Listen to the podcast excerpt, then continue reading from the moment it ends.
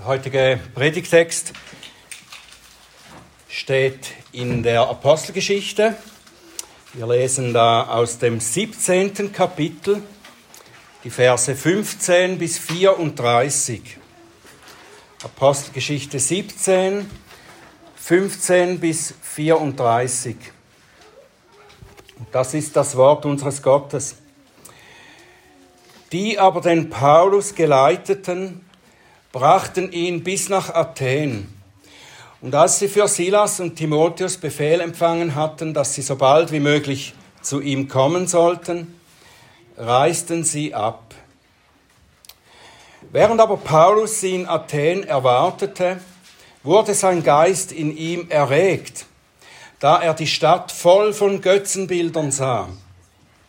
Er unterredete sich nun in der Synagoge mit den Juden und mit den Anbetern, und auf dem Markt an jedem Tag mit denen, die gerade herbeikamen. Aber auch einige der epikureischen und stoischen Philosophen griffen ihn an. Und einige sagten, was will wohl dieser Schwätzer sagen? Andere aber, er scheint ein Verkündiger fremder Götter zu sein, weil er das Evangelium von Jesus und der Auferstehung verkündigte.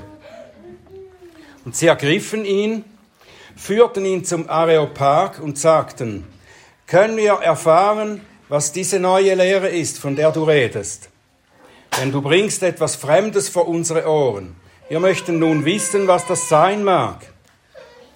Alle Athener aber und die Fremden, die sich da aufhielten, brachten ihre Zeit mit nichts anderem zu, als etwas Neues zu sagen und zu hören. Paulus aber stand mitten auf dem Areopag und sprach, Männer von Athen, ich sehe, dass ihr in jeder Beziehung den Göttern sehr ergeben seid. Denn als ich umherging und eure Heiligtümer betrachtete, fand ich auch einen Altar, an dem die Aufschrift war, einem unbekannten Gott. Was ihr nun, ohne es zu kennen, verehrt, das verkündige ich euch. Der Gott, der die Welt gemacht hat, und alles, was darin ist, er, der Herr des Himmels und der Erde, wohnt nicht in Tempeln, die mit Händen gemacht sind. Auch wird er nicht von Menschenhänden bedient, als wenn er noch etwas nötig hätte, da er selbst allen Leben und Odem und alles gibt. Und er hat aus einem jede Nation der Menschen gemacht, dass sie auf dem ganzen Erdboden wohnen, wobei er festgesetzte Zeiten und die Grenzen ihrer Wohnung bestimmt hat, dass sie Gott suchen, ob sie ihn vielleicht tastend fühlen und finden mögen, obwohl er ja nicht fern ist von jedem von uns, denn in ihm leben wir und bewegen uns und sind wir, wie auch eure Dichter gesagt haben.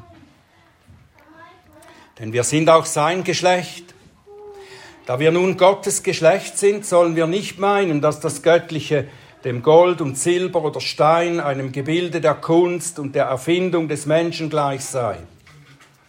Nachdem nun Gott die Zeiten der Unwissenheit übersehen hat, gebietet er allen Menschen, dass sie überall Buße tun sollen, weil er einen Tag festgesetzt hat, an dem er den Erdkreis richten wird, in Gerechtigkeit, durch einen Mann, den er dazu bestimmt hat. Und er hat allen dadurch den Beweis gegeben, dass er ihn auferweckt hat aus den Toten. Als sie aber von Totenauferstehung hörten, spotteten die einen, die anderen aber sprachen, wir wollen dich darüber nochmals hören. So ging Paulus aus ihrer Mitte fort. Einige Männer aber schlossen sich ihm an und glaubten, unter denen auch Dionysius war, der Areopagit, und eine Frau mit Namen Damaris und andere mit ihnen. Himmlischer Vater, wir danken dir für dein gutes Wort. Wir danken dir, dass wir lernen können daraus. Wir wollen auch lernen heute von dem Apostel Paulus, wie dein Evangelium verkündigt werden soll. Hilf uns das zu verstehen Hilf uns zu sehen, was wir da nehmen können zum Vorbild. Wir danken dir, Herr, dass du sprichst durch dein Wort zu uns. Bitte öffne meine Lippen, dass sie deinen Ruhm verkünden. Amen.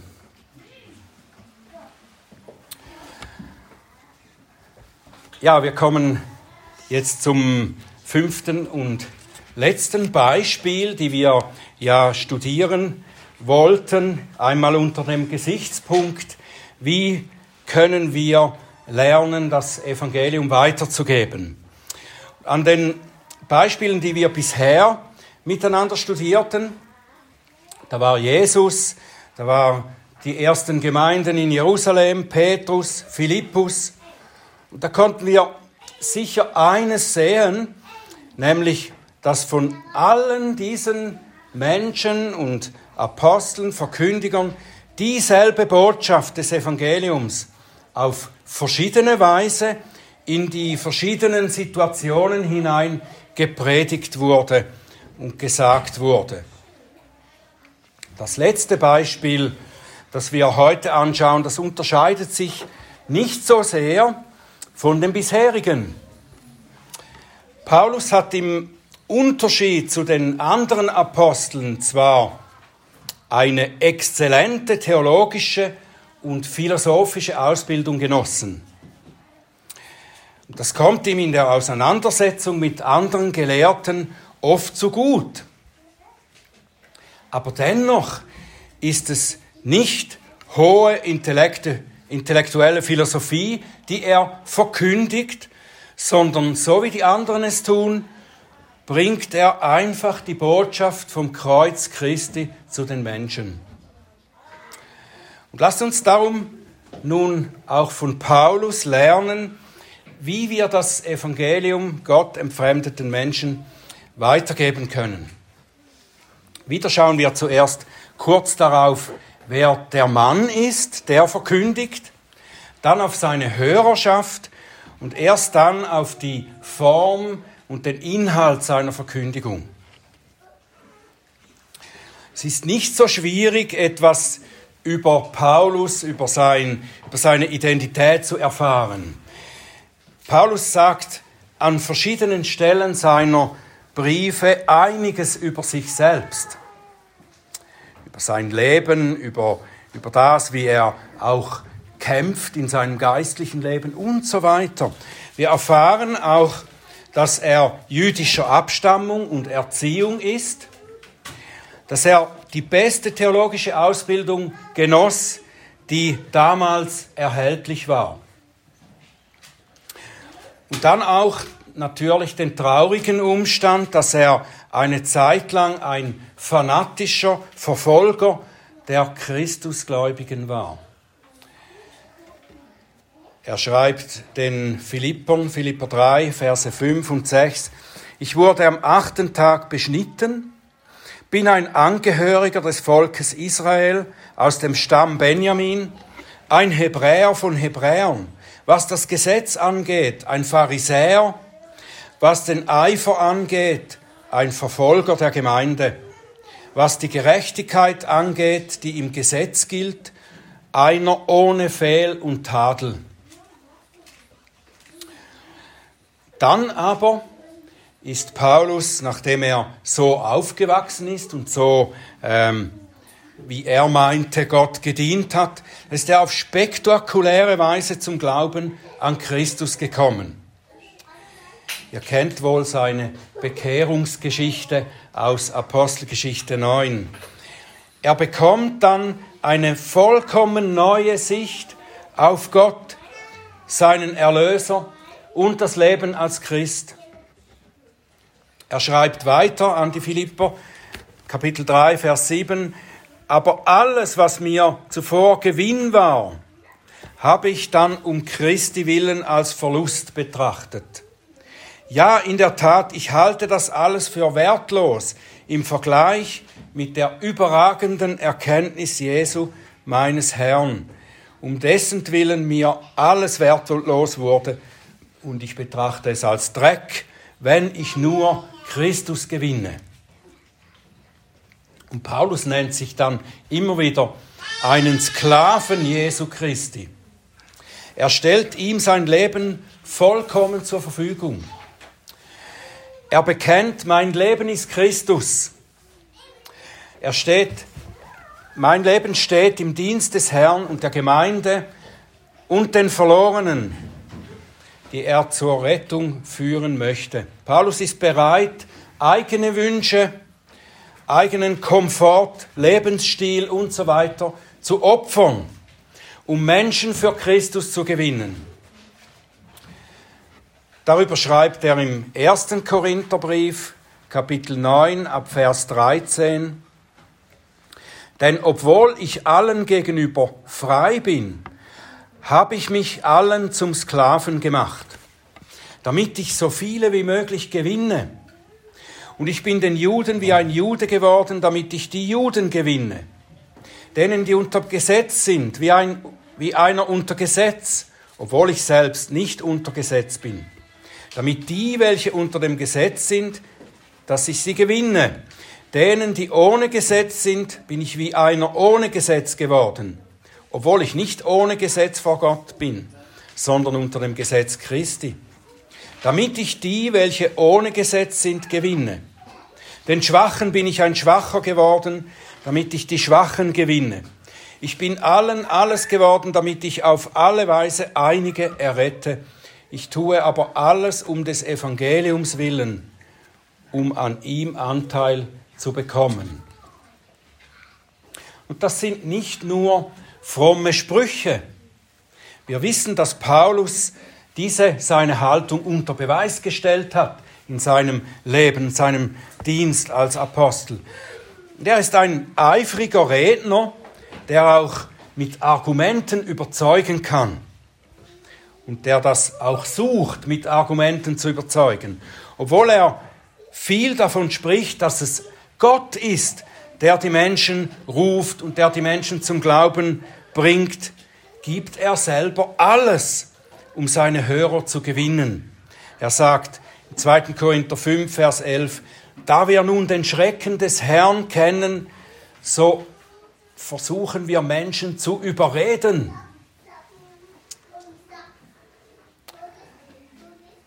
Paulus ist jetzt hier in Athen am Ende seiner zweiten großen Missionsreise.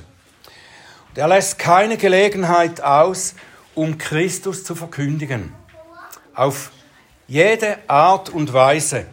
Es heißt hier im Vers 17, Apostelgeschichte 17, er unterredete sich nun in der Synagoge mit den Juden und mit den Anbetern und auf dem Markt an jedem Tag mit denen, die gerade herbeikamen. Wahrscheinlich ist er, hat er auch gearbeitet, er war ja Zeltmacher, hat zeitweise immer wieder in diesem Beruf gearbeitet und vielleicht war er da auch auf dem Markt tätig und sprach dann mit den Leuten, die herbeikamen, über Christus, über das Evangelium. Das ist Paulus er kommt in diese griechische Kultur hinein. Was ist das für eine Kultur? Es ist nicht seine Kultur, wo er drin aufgewachsen ist. In der griechischen Kultur, da fand sich vieles nebeneinander an Gedankengut, Weltanschauungen.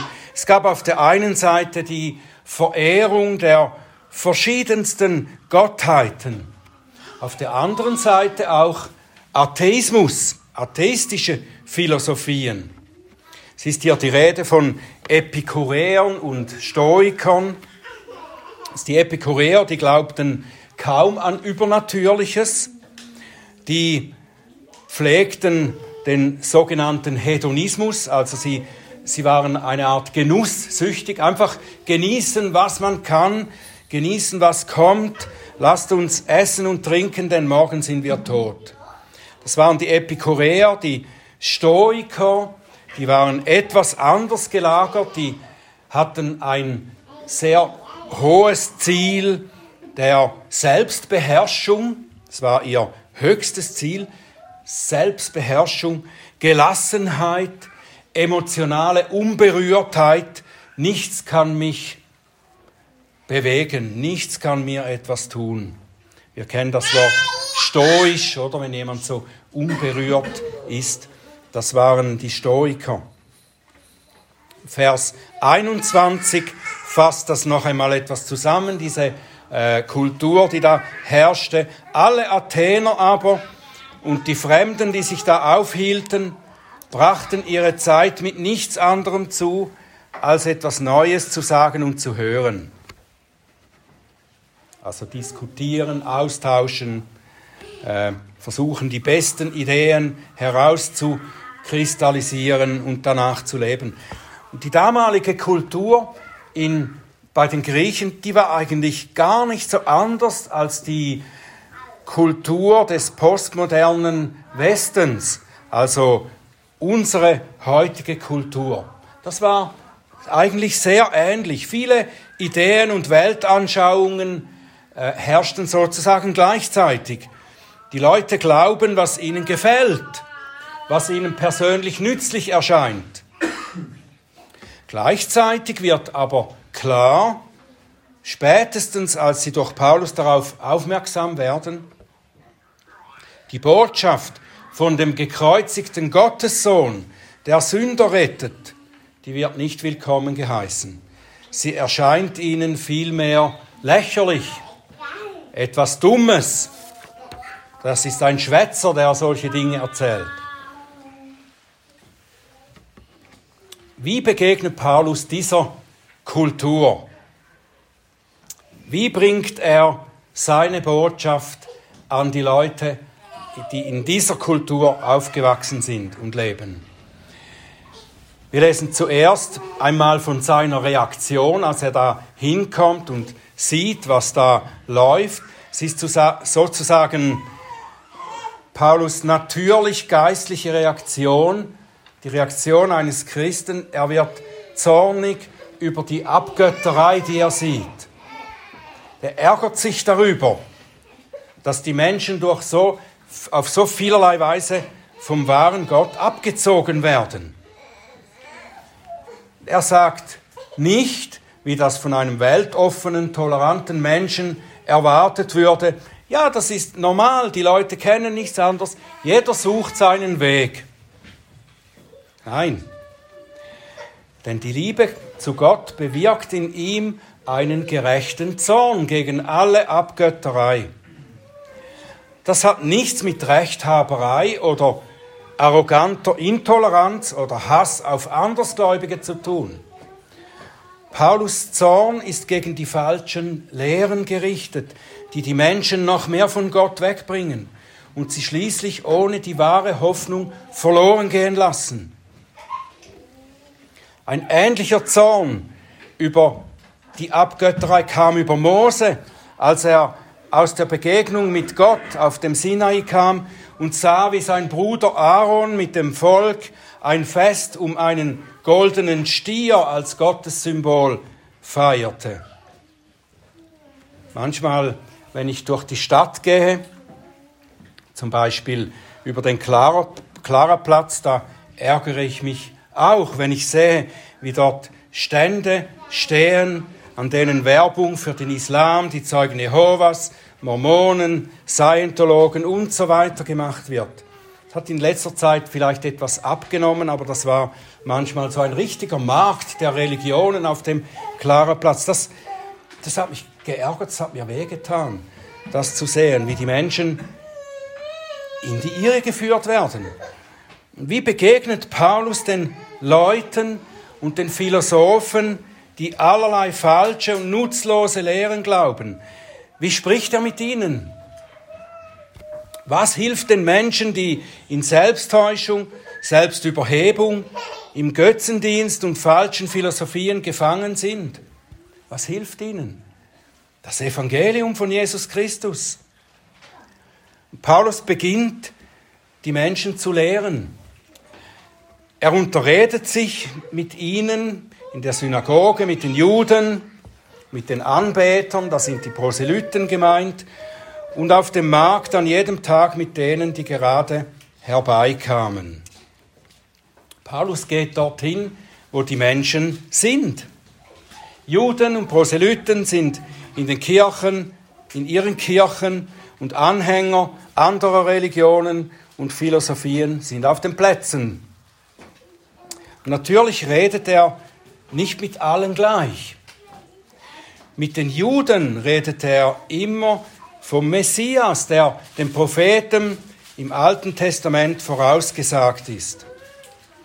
Bei den Griechen, da kann er keine Kenntnis des Alten Testaments voraussetzen. Dennoch heißt es, dass er das Evangelium von Jesus und von der Auferstehung verkündete. Und sie lachten ihn deswegen aus. Sie nannten ihn einen Schwätzer, also einen, der von Dingen redet, von denen er keine Ahnung hat. An die Gemeinde in Korinth hat Paulus später geschrieben, die Botschaft vom Kreuz ist für die Griechen eine Dummheit. Da lachen sie drüber. Aber Paulus hat seine Botschaft deswegen nicht angepasst für diese geschulten Philosophen. Er hat seine Botschaft nicht etwas gestylt, um sie für die Philosophen attraktiver zu machen oder um sie besser abzuholen. Später schrieb er an die Korinther, das waren Griechen, während die Juden Zeichen fordern und die Griechen Weisheit suchen, verkündigen wir Christus den Gekreuzigten. Für die Juden ein Ärgernis, für die Griechen eine Dummheit. Denn ich hatte beschlossen, bei euch nichts anderes zu wissen, außer das eine, Jesus Christus, und zwar den Gekreuzigten. Auch kam ich in Schwachheit und mit Furcht und Zittern zu euch. Und meine Rede und meine Verkündigung baute ich nicht auf kluge Überredungskunst, sondern auf den Erweis des Geistes und der Kraft, damit euer Glaube nicht der Weisheit der Menschen glich, sondern in der Kraft Gottes gründe. Nun, die Philosophen in Athen, die packten Paulus und schleppten ihn zum Areopag. Das ist der Ort, wo die Gerichtsverhandlungen stattfanden. Das Ziel dieses Abschleppens, das war nicht ein freundlicher Austausch unter Philosophen. Es glich eher einer Anklage, die durchaus auch mit dem Tod von Paulus hätte enden können. Sie haben ihn vor, Gericht, vor ihr Gericht geschleppt. Der Areopag war der Gerichtsort. Und dieses Beispiel oder diese, dieses Ereignis, wo sie den Paulus dahinschleppen, das gleicht eigentlich sehr der Verurteilung von Sokrates. Der wurde auch vor Gericht geschleppt, weil er eine Philosophie verkündete, die nicht gepasst hat und er wurde da zum Tod verurteilt. Das hätte Paulus äh, passieren können. Und Paulus beweist großen Mut, dass er jetzt so zu ihnen spricht. Er nutzt jede Gelegenheit, Christus zu verkündigen. Egal, ob die Leute, die ihn befragen oder verhören, ob sie ehrliche und gute Absichten haben, von ihm lernen wollten oder auch nicht. Er muss damit rechnen, verurteilt oder auch wieder ausgelacht zu werden. Es ist ihm egal. Er ist nicht in Griechenland in den Ferien.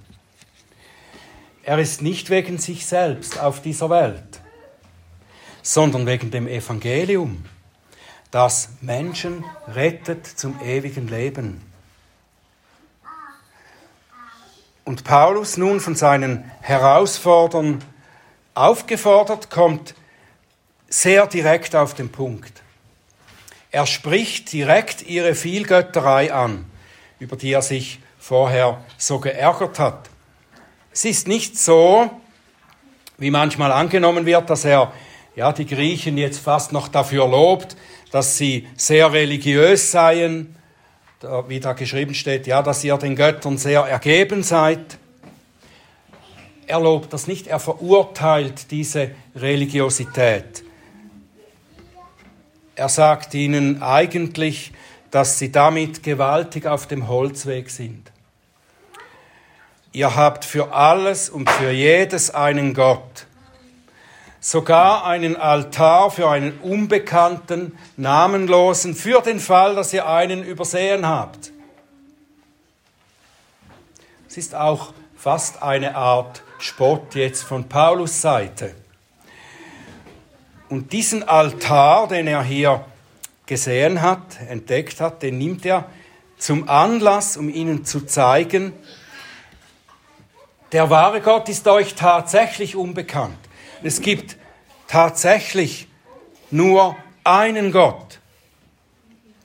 Und den stellt er ihnen vor. Vers 24 bis 27. Der Gott, der die Welt gemacht hat und alles, was darin ist, der Herr des Himmels und der Erde, wohnt nicht in Tempeln, die mit Händen gemacht sind. Auch wird er nicht von Menschenhänden bedient, als wenn er noch etwas nötig hätte, da er selbst allen Leben und Atem und alles gibt. Und er hat aus einem jede Nation der Menschen gemacht, dass sie auf dem ganzen Erdboden wohnen, wobei er festgesetzte Zeiten und die Grenzen ihrer Wohnung bestimmt hat, dass sie Gott suchen, ob sie ihn vielleicht tastend fühlen und finden mögen. Paulus sagt damit, der Gott, den ihr nicht kennt, der wahre Gott hat alles, auch euch, zu einem Zweck geschaffen. Er hat euch zu dem Zweck geschaffen, dass ihr ihn erkennt, ihn anbetet, dass ihr eine Beziehung zu ihm habt. Ihr habt das als, als Heiden, die Gottes Offenbarung zuerst nicht hatten, bis heute nicht wissen können, aber jetzt wisst ihr es und seid damit verantwortlich für dieses Wissen. Und wieder nennt er jetzt die zentralen Wahrheiten des Evangeliums. Die Auferstehung Christi und das Gericht Gottes durch den Auferstandenen am Ende der Zeit. Wieder beginnen die Leute zu spotten als sie von der Auferstehung hörten. Aber seht, was auch passiert. Einige glauben und gehen mit Paulus. Paulus weiß, und das hat er schon mehrfach hautnah erfahren, das Evangelium löst viel Spott, viel Verachtung, sogar Aggression aus. Aber was sagt er dazu? Ich schäme mich des Evangeliums nicht. Ist es doch Gottes Kraft zum Heil jedem Glaubenden, sowohl dem Juden als auch dem Griechen. Und für diese Glaubenden, die Gott dazu bestimmt hat, dass sie glauben, denen er das Herz öffnet, für sie nimmt Paulus all das auf sich und riskiert alles hier in Athen. Er passt das Evangelium nicht an. Er macht es ihnen nicht angenehm. Macht es nicht angenehm für die, die es nicht hören wollen. Denn jede Anpassung des Evangeliums wäre eine Verfälschung. Paulus liebt die Menschen, die Jesus Christus bisher nicht nachfolgen und ihn nicht kennen. Und er nimmt alles in Kauf für sie. Er passt ihnen sogar seinen Lebensstil an aber das Evangelium passt er nicht an, gerade weil er sie liebt. Denn durch ein angepasstes Evangelium, das vielleicht zwar niemanden ärgert, wird auch niemand gerettet.